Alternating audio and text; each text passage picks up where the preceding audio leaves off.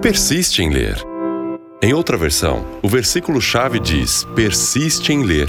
Este é o conselho do apóstolo Paulo ao jovem pastor Timóteo e, por extensão, a todos os cristãos que querem sair da superficialidade espiritual e mergulhar nas profundezas do conhecimento bíblico e dos desígnios de Deus.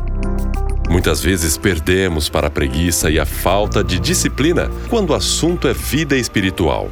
É mais gostoso ficar parado diante da TV ou passar o tempo jogando conversa fora, em assuntos que não alimentam a nossa alma e facilmente descarrilham para fofocas e maledicências sobre outros.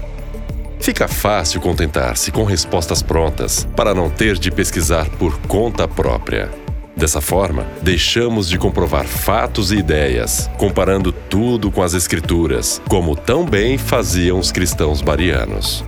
No entanto, conceitos fechados, sem introspecção e questionamentos pessoais levam a uma vida espiritual superficial, repetitiva, sem raízes e convicções pessoais, reforçando erros já presentes.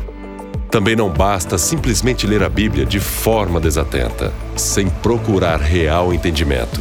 Jesus teve de repreender as autoridades religiosas dos judeus, vocês estão enganados porque não conhecem as Escrituras.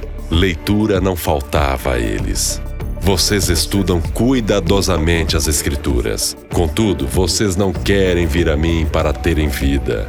Jó capítulo 5, versículos 39 e 40. Vale a pena enumerar os benefícios de uma vida espiritual saudável que Paulo cita na leitura bíblica de hoje.